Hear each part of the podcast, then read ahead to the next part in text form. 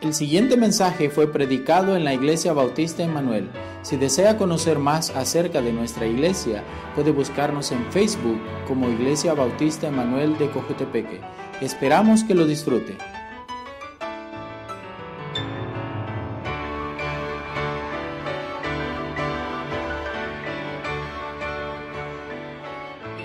En esta tarde quiero ah, tomar el tiempo en la mañana y ayer hablaba con el pastor sobre viendo el boletín de esta, de esta, de esta mañana, el boletín para esta semana. El tema de esta mañana era, no temáis luchar por su familia, ¿verdad? No temáis luchar por su familia. Y le decía al pastor, y mire, yo no sé cómo es que Dios hace, pero eh, en la tarde Dios puso mi corazón predicar sobre una advertencia contra la falta de temor a Dios una advertencia contra la falta de temor a Dios. Vamos a estar viendo en un pasaje bastante peculiar que usted dice, hermano, mire, varias veces he escuchado este pasaje y hemos aprendido algunos principios de allí. Yo creo que usted quizás va a repetir algunos de los que están, eh, eh, que yo ya tengo, ¿verdad? En mis notas o en algo, pero... Ah, Nunca es tarde para eh, escuchar nuevamente la voz de Dios. Nunca es tarde para reescuchar un sermón, ¿verdad? Yo siempre digo que ah, el, único sermón que no es repetido es el que usted vuelve a escuchar eh, eh, por segunda vez, ¿verdad? ¿Por qué? Porque aunque sea el mismo sermón, siempre aprenden de cosas diferentes, ¿verdad?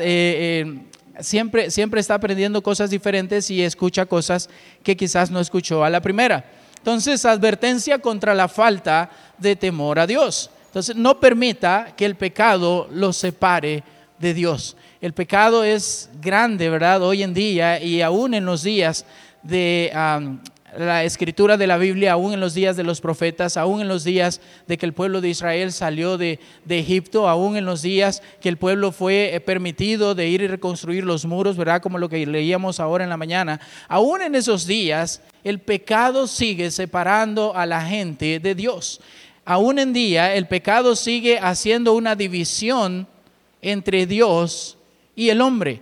¿Por qué creen ustedes que cuando Dios mencionó, y estamos en esa lectura en esta semana, cuando Dios mencionó la creación del tabernáculo por primera vez a Moisés, él lo primero que le dice, y si lo ha notado en la lectura, lo primero que le dice es, mire, construye un tabernáculo y construye un lugar santísimo. ¿verdad? Es lo primero. Es un lugar donde yo voy a habitar, es un lugar especial en donde va a estar mi presencia. Yo quiero morar en medio de mi pueblo. Pero después de pecar, lo vamos a ver más adelante en la lectura, después de pecar, después de hacer el becerro de oro, después de tener la abominación a Dios, ¿verdad? Hay instrucciones sobre el tabernáculo, pero ahora ya Dios no comienza a darle las instrucciones a Moisés desde el lugar santísimo comienza a dárselas desde el altar de bronce. ¿Por qué? Porque es necesario el sacrificio para poder llegar a la presencia de Dios. Y desde esa vez hasta hoy en día era necesario el sacrificio que Cristo vino a hacer, ya que sabemos que el altar de bronce es un ah, cuadro del sacrificio de Cristo, ¿verdad? Eh, pero lo peculiar acá es que Dios le dice, mire, hay una división entre mi pueblo y yo por el pecado, comience mejor a construir lo que va a servir para poder quitar esa división. Y Moisés, y comienza a darle las instrucciones ahora ya no con el lugar santísimo, sino que comienza a dárselas ahora con el altar de bronce, lo más alejado que podía de la presencia de Dios. ¿Por qué? Por causa del pecado. Hoy en día también tenemos divisiones contra el pecado. Salmo 36.1, vaya conmigo, ese es nuestro pasaje. Salmo 36.1. Me dijeron que tenían hambre, entonces vamos a hacerlo lo más rápido que podamos. Ahora sí dicen amén, ¿verdad? Ok, muy bien, vamos a ver. Salmo 36.1, vamos a leer los primeros cuatro versículos. ¿Ok? Primeros cuatro versículos. Yo pensé que se les había olvidado cómo decir amén, ¿verdad? Pero no, ya vi que ese puede recordarlo muy bien. Ok, Salmo 36.1 dice Salmo 36, 1. Voy a buscarlo aquí en mi Biblia para que usted vea que sí voy a usar la Biblia, ¿verdad? Salmo 36, 1. Dice, la iniquidad del impío me dice al corazón, no hay temor de Dios delante de sus ojos. Se lisonjea por tanto en sus propios ojos de que su iniquidad no será hallada y aborrecida. Las palabras de su boca son iniquidad y fraude. Ha dejado de ser cuerdo y de hacer el bien, medita maldad sobre su cama, está en camino no bueno, el mal no aborrece. David está diciendo que la iniquidad del hombre evita que el hombre pueda tener una relación con Dios. David está notando a simple vista que los hombres no están queriendo tener una relación con Dios y está generalizando hombres, pero en realidad está hablando de todo el pueblo en general. No es que hay una, un grupo específico de hombres, sino que ahí dice la iniquidad del impío o de los que no quieren una relación con Dios. Este tipo de iniquidad prácticamente nos está diciendo que estas personas no quieren nada absolutamente con Dios. No quieren nada absolutamente con Dios. A la distancia se le nota ese tipo de conducta a las personas, porque miren lo que dice versículo 36.1. La iniquidad del impío me dice al corazón. David está diciendo, yo puedo notarlo que él es un impío. Yo puedo notar que él no quiere una relación con Dios. Muchas veces nosotros como cristianos venimos y mostramos este tipo de iniquidad. Nosotros mostramos esta falta de interés a una relación fuerte con Dios. Y se nos nota en la cara, se nos nota en la manera de vivir, se nos nota en la manera de tratar a otros, se nos nota en cada aspecto de la vida. Y dice, hermano, pero yo soy cristiano, sí, pero el problema es, mire lo que dice el versículo 2, se lisonjea por tanto en sus propios ojos. Vamos a verlo más adelante, pero esta es solo la introducción. Estamos ciegos. Pensamos que lo que nosotros sabemos es suficiente para poder mantenernos en la vida sin tener una relación íntima con Dios. Y vamos a ver, hoy en día hay cristianos que dejamos ver también esta falta de interés a Dios. Nos desinteresamos por el servicio de Dios y por el hecho de responder al mundo o por el simple hecho de que no hacemos por Dios lo que es su voluntad, por el simple hecho de lo que de pensar lo que ellos van a hablar de nosotros. Vamos a ver entonces en el versículo número uno la falsa confianza separada de Dios. La falsa confianza separada de Dios. Bien dice Jesús, y vaya conmigo ahí en Lucas 6:45. Lucas 6:45.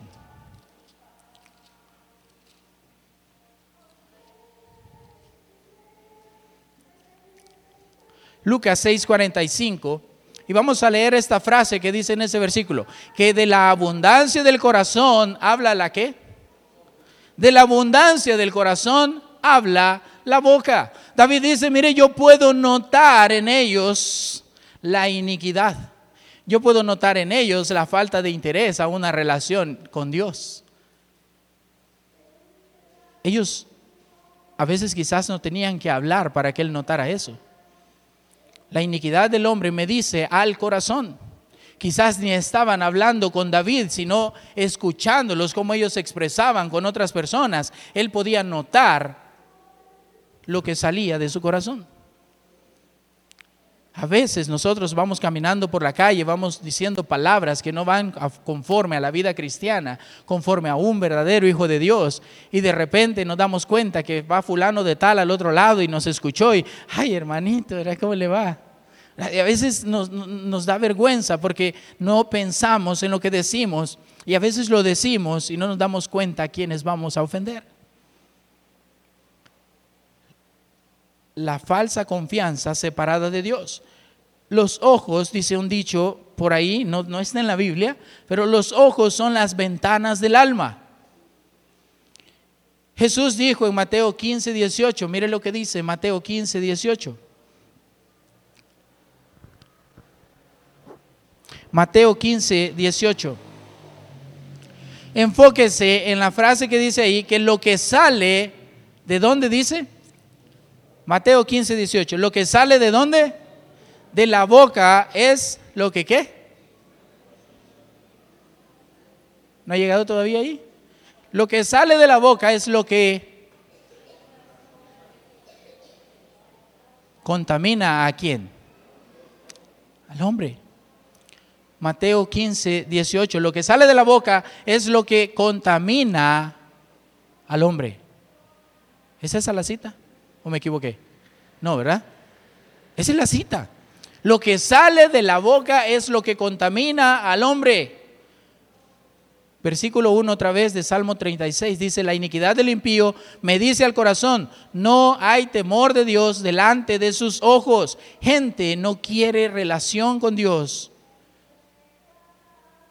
porque estamos contaminados.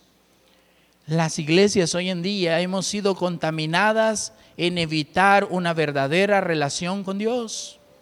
Iglesias, estamos siendo atraídas para apartarnos de una relación genuina con Dios. Necesitamos volver a mostrar a otros por nuestros hechos que no somos inicuos. Versículo 1 otra vez. La iniquidad del impío me dice al corazón, no muestre que no es un cristiano. Si usted verdaderamente ha conocido a Cristo como Salvador personal, muéstrese como hijo suyo, muéstrese como alguien que tiene la potestad de que fue hecho hijo de Dios. Mostrémonos a la gente como verdaderos cristianos y tengamos temor de Dios delante de nosotros mismos, porque dice que la iniquidad del impío me dice el corazón, no hay temor de Dios delante de sus ojos. Este hombre impío al que estaba viendo David está diciendo que ni él mismo se da cuenta que está haciendo, que está alejado de Dios. Entonces necesitamos enfocarnos. Lastimosamente nos desinteresamos por el servicio de Dios y estamos nosotros dispuestos a mostrar la confianza que Dios nos, da, nos dio al redimirnos del pecado? ¿Estoy dispuesto yo a mostrar que no soy un impío, no soy un inicuo, porque estoy dispuesto a permanecer en la confianza que Dios puso en mí? Ok, Dios me dijo cuando, cuando yo recibí a Cristo como Salvador personal, en su palabra dice que Él me dio potestad de ser hecho hijo de Dios. Yo confesé con mi corazón que Cristo resucitó entre los muertos y por, ese, por esa confesión yo soy salvo, la Biblia lo dice, no lo digo yo, la Biblia lo dice. Pero ¿estoy yo dispuesto a honrar a Dios y a que otros piensen que yo puedo glorificar a Dios con mis pensamientos o con lo que yo digo, con lo que yo soy con las otras personas? ¿Estamos dispuestos a mostrar esta confianza? Es una gran responsabilidad para nosotros como cristianos mantener esta relación constante con Dios. Esta relación es solamente entre Dios y usted. Esta relación es solamente de padre a hijo. Es una relación personal. No podemos mantener una relación de matrimonio si yo no tengo una, una buena relación de matrimonio, si yo no tengo una buena relación con Dios yo no puedo mantener a mis hijos con una buena relación conmigo si yo no estoy teniendo una buena relación con Dios. Yo debo mostrarme a los demás que no estoy siendo impío.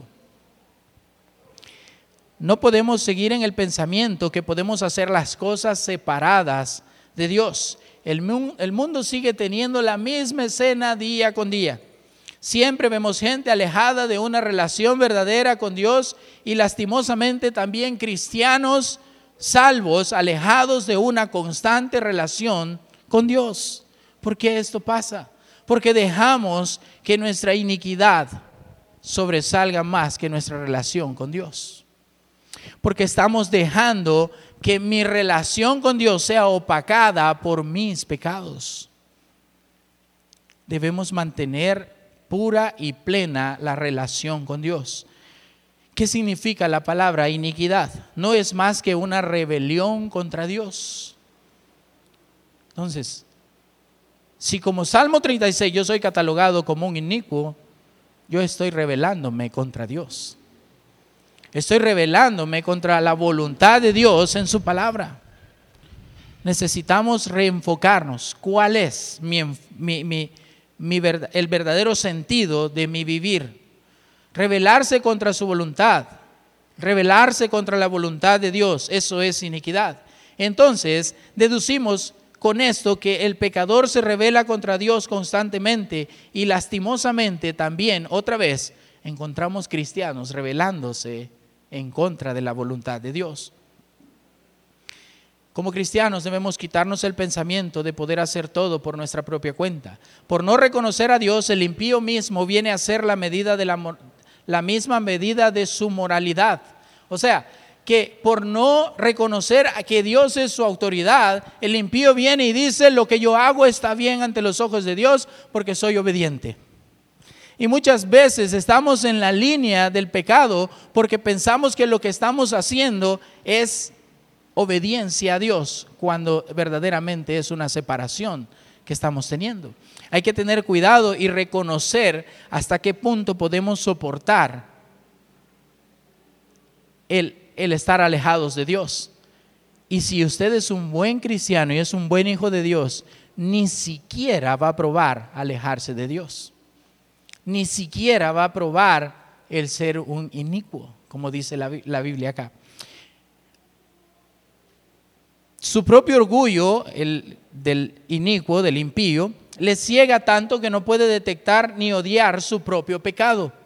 Una persona que tiene una falsa confianza separada de Dios no se da cuenta que está minando su vida a tal punto que el pecado se hace cada vez más constante y después ya es difícil porque todo es dirigido hacia el pecar de la persona. Después el pecar se hace tan constante que después es un estilo de vida. El pecado no comienza grande, el pecado comienza pequeño. El pecado va a ir haciéndose más grande y después, si no lo tratamos, se convierte en un estilo de vida. Nosotros debemos librar batallas día con día y cuando ya no podamos, debemos poner, eh, cuando ya no podemos, queremos poner nuestra confianza en Dios, cuando debe ser lo contrario. Estamos en una batalla constante y en el momento debemos estar en las manos de Dios. No querernos poner al final porque después vamos a quejarnos. Cuando todo sale mal, ya todos queremos que Dios nos ayude y al final nos quejamos porque Dios no nos ha amparado. Pero no hemos mantenido la relación que Dios quiere que tengamos desde el principio. Vaya conmigo, Romanos 3.10. Romanos 3.10. un pasaje bien conocido por todos, Romanos 3:10. Dice, como está escrito, no hay justo ni aún uno, no hay quien entienda, no hay quien busque a Dios. Todos se desviaron, a una se hicieron inútiles. No hay quien haga lo bueno, no hay ni siquiera uno. Sepulcro abierto de su garganta, con su lengua engañan. Veneno de áspides hay debajo de sus labios. Su boca está llena de maldición y de amargura. Sus pies se apresuran para derramar sangre. Quebranto y desventura hay en sus caminos y no conocieron camino de paz. ¿De quién está hablando Pablo en Romanos 3.10? Está hablándole a los judíos. ¿Ya? Está hablándole, está escribiendo una carta a Roma y le está diciendo a los que están eh, escuchando esto, que no hay justo ni aun uno, no hay quien entienda, no hay quien busque a Dios. Pero mire lo que dice versículo 12, todos se desviaron, a una se hicieron inútiles. Y mire lo que dice versículo 13 al final, con su lengua engañan. Versículo 14, su boca está llena de maldición y de qué dice? De amargura. 16, mire lo que dice, quebranto y desventura hay en sus caminos. No conocieron camino de paz, versículo 17. Y mire quiénes son ellos, mire quiénes son, versículo 18. No hay temor de Dios delante de qué. ¿Le parece conocido este versículo 18 a nuestro pasaje? Vaya conmigo a Salmo 36, 1. La iniquidad del impío me dice al corazón, no hay temor de Dios delante de sus ojos. Quien ha perdido una relación genuina con Dios es un impío que no tiene temor delante de Dios. Necesitamos volver, como dice Salmo, a la senda antigua. Necesitamos regresar a lo que nuestros padres sembraron. Y si usted no tuvo padres cristianos, regrese a los principios que ha aprendido cuando recibió a Cristo como Salvador personal y adelante. Yo no tuve la oportunidad de tener padres cristianos que me empujaran al cristianismo. Yo no tuve la oportunidad de tener padres que me dijeran, hey, hay que cambiarse, hay que ir a la iglesia, no es opción, vámonos. Yo tenía la opción de ir o no ir, si quería o no quería. Yo no voy a volver a esa senda antigua. Voy a regresar a la senda antigua cuando Cristo tocó mi corazón y lo recibí como Salvador personal. Porque de ahí en adelante había un Espíritu Santo en mí que me decía, esto está bien, esto está mal. Y necesitamos regresar para volver a ser fieles a Dios. Como cristianos debemos quitarnos el pensamiento de poder hacer todo por nuestra propia cuenta. La conclusión de este punto es que cuando nos alejamos de Dios por cosas pequeñas, perdemos todo tipo de relación con Dios y alejados de Dios, nada podemos hacer, ni tampoco podemos llevar fruto. Juan 15:5. Juan 15:5, no vaya allí, pero mire lo que dice. Eh, escuche lo que dice, yo soy la vid, vosotros los pámpanos. El que permanece en mí y yo en él, este lleva mucho fruto, porque separado de mí, nada podéis hacer. Nada podéis hacer. Separados de Dios no tenemos temor de Dios. Necesitamos mostrar al mundo que tenemos una relación con nuestro Padre. número dos, ve ahí, la ceguera espiritual. Veamos versículo 2 en nuestro pasaje. Salmo 36, 2. Salmo 36, 2. Se lisonjea, ¿quién? Una vez más, el impío, ¿verdad? Se lisonjea, por tanto, en sus propios ojos, de que su iniquidad no será hallada y aborrecida. Hay gente que se aleja de Dios buscando simples atracciones. A veces por probar gente grande ha caído en pecado y hoy en día se le sigue haciendo difícil levantarse. Una de las cosas clave para ser sensible al pecado es tomarlo como lo que es, una rebelión contra Dios, una iniquidad. Por lo tanto, debemos estar seguros que, que somos que, no somos nunca lo suficientemente fuertes para enfrentar el pecado solos y sin la ayuda de Dios. La filosofía de los malvados, ese es un pensamiento que encontré en mi estudio, dice la filosofía de los malvados está basada en que no tienen temor de Dios, no respetan a Dios, ni sienten remordimiento de su conducta, así que siguen adelante con sus maldades. El mismo pecador quiere justificar sus pecados y se habla con palabras de engaño. Eso es lo que significa la palabra lisonja Versículo 2, se lisonjea. O sea, uno mismo se miente. Cuando estamos alejados de Dios, nosotros mismos nos mentimos. Ah, un día voy a ir, regresar a la iglesia. Cuando me renazca regresar, voy a ir. Es que los cristianos me han decepcionado y cuando a mí me renazca, yo regreso a la iglesia. Cuando a mí me renazca, voy a buscar de Dios. Una vez, eh, hablando con un amigo, él estaba en una iglesia y, me dijo, no te vayan a engañar a vos también y quedar como yo quedé, engañado. Y le digo, pero el engaño fue vos mismo. Él mismo se engañó con sus propios pensamientos. Entonces, se lisonjea. Qué feo es engañarse uno mismo, ¿verdad? Creer una cosa y al final resulta otra, pero nosotros fuimos ignorantes y no quisimos hacerlo correctamente. ¿Le ha pasado eso alguna vez? Que usted cree que va a pasar algo y de repente sale no como usted esperaba, pero ya se imaginaba que iba a salir así. Eso es engañarse uno mismo. Muchas veces nos engañamos nosotros mismos y sale diferente la cosa. Y a veces nosotros como cristianos nos engañamos nosotros mismos pensando que vamos a hacer las cosas escondidos de Dios, que porque Dios en el momento no nos dice nada, vamos a poder hacerlas y no tener consecuencias. Gálatas 6:7 dice, no os engañéis, Dios no puede ser burlado, pues todo lo que el hombre sembrare, eso también segará. El hombre pecador siempre piensa que no hay razón por qué temer a Dios, si al cabo delante de los ojos de Él siempre se nos permite pecar. El problema siempre son las consecuencias. A veces nosotros cuando pecamos y lo pagamos a la hora de estar pagando las consecuencias, nunca recordamos lo que hemos hecho.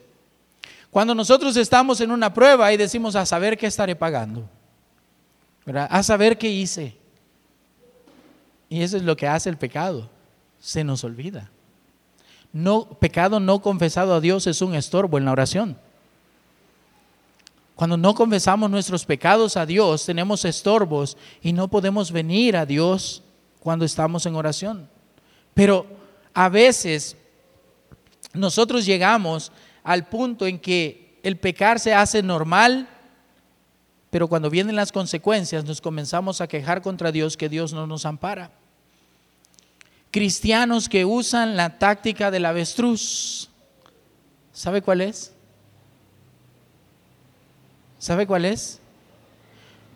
Están haciendo, ¿verdad? Están comiendo los peces, ¿verdad? Está comiendo una avestruz, está comiendo, está haciendo de las suyas, pero de repente viene su depredador y lo que hace es, esconde la cabeza y ya está escondido completamente, ¿verdad? Cristianos muchas veces somos y usamos la técnica del avestruz para ocultar nuestras faltas delante de Dios, pecar y esconder la cabeza. El pecador en su ceguera a su libertinaje le llama libertad y a sus mentiras les llama astucia. Yo recuerdo antes con mi esposa cuando salíamos a vender, no estábamos en una iglesia hace mucho tiempo, salíamos a vender y andábamos vendiendo eh, ropa para mujeres. Y un señor se me acercó y me dijo, anda, si tiene pantalones para mí. Hey, créame, no habíamos vendido absolutamente nada, ni uno solo, no teníamos para regresar de donde andábamos. Y andábamos en Santa Ana. No podíamos regresar caminando, ¿verdad? No andábamos ahí nomás en Santa Cruz, Michapa. Pero andábamos en Santa Ana, no, andábamos, no habíamos vendido nada, ni siquiera para regresar, nos fuimos solo con los pasajes, no habíamos comido y no teníamos dinero para regresar. Y llegó un señor como a las 12 del mediodía y me dijo, eh, ¿tiene pantalones de mi talla? Solo andaba pantalones de mujeres, vendíamos eso antes. Y, y le digo, sí, tengo al Señor. Y, el Señor hasta se lo medillo en la cintura y le digo, este le queda, este es su talla. Y lo engañé y le vendí el pantalón porque necesitábamos dinero para regresar con mi esposa. Mire, hoy yo quisiera regresar, encontrar al Señor y pedirle perdón por lo que le hice. ¿Sabe por qué? Porque las mentiras, los que son inicuos, les llaman astucia. En ese tiempo me funcionó, pero ¿sabe que estoy pagando las consecuencias de haber mentido esa vez? Sigo arrepintiéndome de mi pecado esa vez. Ese tiempo fue astucia, ¿verdad? Yo le vendí un pantalón a un señor, pobrecito, y él bien contento con su pantalón de mujer. Pero ese tiempo fue astucia. Ahora es pecado. Y sigue siendo pecado. ¿Cómo no quisiera yo encontrar a este señor y, y que él dijera, una vez me vendieron un pantalón de mujer y perdóneme, ¿verdad? Y voy y quizás le voy a comprar uno de hombre, no sé. Pero le pedimos perdón a Dios, pero el pecador en su ceguera a su libertinaje le llama libertad y a sus mentiras les llama astucia. Nosotros como cristianos muchas veces pensamos que somos astutos. Pensamos que mintiendo vamos a poder hacer muchas cosas en la vida y no lo logramos. ¿Sabe qué? Dios no puede ser burlado.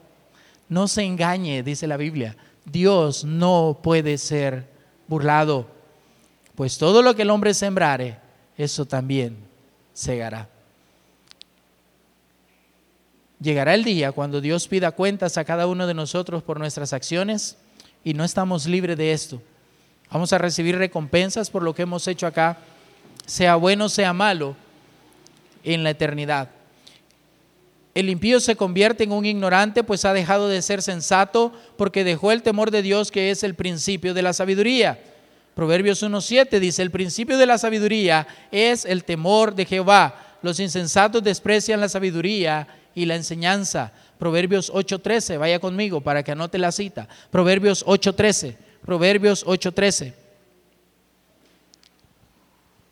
El temor de Jehová es aborrecer el mal, la soberbia y la arrogancia, el mal camino y la boca perversa. ¿Qué dice Dios en su palabra? Aborrezco. La soberbia, la arrogancia, el mal camino y la boca perversa, aborrezco. Alejémonos de la arrogancia con la gente y con Dios. No seamos soberbios delante de Dios porque es como una playa con piedras filosas cuando camina descalzo. Duele y el proceso es lento. Cuando nos alejamos de Dios, las pruebas de la vida, imagine que usted va caminando por una playa y llega a una parte que tiene piedras filosas. Si usted corre, va a herirse más rápido. Si usted va despacio, va a herirse también. Entonces, alejarnos de Dios es como estar en una playa con piedras filosas. Dios va a tratar con los que no quieren abrir sus ojos para seguirle y lo están haciendo hasta con los ojos cerrados. ¿Se ha fijado cuando a veces decimos, ah, no, hombre, eso lo hago hasta con los ojos cerrados? Tenga cuidado que su relación con Dios no sea a ojos cerrados, porque entonces no va a tener el enfoque verdadero en el verdadero cristianismo. Número tres, el pecado y la mentira producen locura. El pecado y la mentira producen locura. El hombre que no teme a Dios ha renunciado a sus bases, probablemente, como dice el versículo 3, ha dejado de ser cuerdo y hacer el bien. O sea, que se ha derrumbado y eh, eh, sus mal cimentadas bases de la confianza que tenía en la palabra de Dios se derrumbaron. Mire lo que dice, ha dejado de ser cuerdo y hacer el bien. No dejemos que el pecado nos engañe para alejarnos de la palabra de Dios. Deje que el temor de Dios obre en su vida para apartarlo del pecado y agradezca a Dios por su amor, pero no olvide que Dios es un Dios justo. No deje que el pecado le aparte de la relación con Dios, pero no olvide que Dios es un Dios justo. Si, si Dios le da las herramientas para poder alejarse del pecado y usted poquito, poquito, poquito obedece, tenga en cuenta que Dios es un Dios justo y va a darnos nuestra justa retribución. Dios va a darnos conforme a nuestra obediencia. Y no estamos hablando aquí económicamente. Estamos hablando que Dios va a retribuirnos cuando nosotros le obedecemos mucho o le obedecemos poco. Dios quiere que nosotros seamos hijos plenos de Él. A los que creen en su nombre les dio una vez más potestad de ser hechos hijos de Dios. Nosotros somos hijos de Dios, los que hemos recibido el regalo de la salvación. Si en esta noche usted está acá y no tiene a Cristo como su Salvador personal, yo le animo a que si usted tiene la duda de tener a Cristo en su corazón, o usted dice, yo no, nunca he recibido a Cristo como mi Salvador personal, es el día de poder crear una relación genuina con Dios, obedeciendo, recibiendo a su Hijo como Salvador personal. William Swan Plumer, voy a citar un pensamiento de él, pero quiero mencionarle quién fue él. Quizás probablemente usted escribe el nombre y después va a estudiarlo, ¿verdad? Eh, eh, de él. Pero William Swan Plumer eh, fue un calvinista de Hueso Colorado. Pero me llamó la atención que aún los calvinistas tienen este pensamiento. Miren lo que dice. No estoy diciendo que nosotros vamos a, practicar el calvinismo por nada del mundo, pero miren lo que dice el pensamiento. Cuando un hombre no teme a Dios, está preparado para cualquier crimen. Cuando un hombre no teme a Dios, está preparado para cualquier crimen este hombre estaba predicando en una, de eh, eh, en una de sus iglesias, porque fue pastor en varias iglesias, como hacen los calvinistas, y él eh, había dejado de predicar en una de sus iglesias y fue para otra iglesia, ¿verdad? Estaba predicando y mencionó esto porque a él le acababan de robar su cartera. Y él dice, cuando un hombre no teme a Dios está preparado para cualquier crimen. Él probablemente sintió que le robaran su cartera, pero tomando en cuenta este pensamiento, cualquier cosa que sea pecado, si no tememos a Dios, para nosotros es normal. Necesitamos ser sensibles al pecado. Proverbios 12:22 dice, los labios mentirosos son abominación a Jehová, pero los que son ignorantes, y, pero, perdón, los labios mentirosos son abominación a Jehová, pero los que hacen verdad son su contentamiento. Jeremías 4:22, porque mi pueblo es necio y no me conocieron, son hijos ignorantes y no son entendidos, sabios para hacer el mal, pero hacer el bien no supieron. El pecado y la mentira producen locura hay que tener cuidado cuando nos estamos separando de Dios. Y el último, la pereza anima a pecar. La pereza anima a pecar. Versículo 4 dice, medita maldad sobre su cama, está en camino no bueno y el mal no aborrece. Quienes dejan de hacer el bien pronto comienzan a hacer el mal. Y por haber dejado de hacer el bien, pronto comienzan a ver el mal cada vez más normal en otros y en él mismo. No sea de los que esperan las bendiciones sentado tratando de impresionar a Dios con su autoconmiseración. Un cuadro bastante claro que se presenta al leer este versículo es que el pecador siempre medita sobre su cama, o sea, siempre está maquinando los malos pensamientos cuando no está haciendo nada.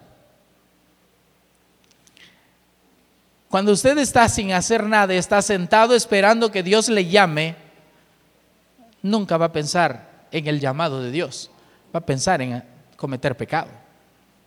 Eso es lo que dice el versículo 4. Medita maldad sobre su cama, está en camino no bueno y el mal no aborrece. No seamos como las ratas. Una palabra fuerte aquí. Nunca he visto una rata haciendo destrozos en el día. Siempre esperan la noche para salir y hacer sus cosas. El pecado descrito en este pasaje puede ser igual. El hombre impío se la pasa todo el día pensando cosas malas. Una rata puede dormir entre 18 y 20 horas del día para en la noche salir y hacer destrozos. Todo el día el hombre impío se la pasa pensando cosas malas y después sale para andar en caminos no buenos. No confunda cansancio con pereza. Uno mismo puede evaluar qué tanto está llevando fruto en su vida y hacer un examen personal si lo que hace es suficiente para poder agradar a Dios. Y aquí toca todos los aspectos de nuestra vida. Proverbios 9:15. Proverbios 9:15 dice, la pereza hace caer en profundo sueño y el alma negligente padecerá hambre. El versículo 4 dice que el impío piensa el mal en su cama.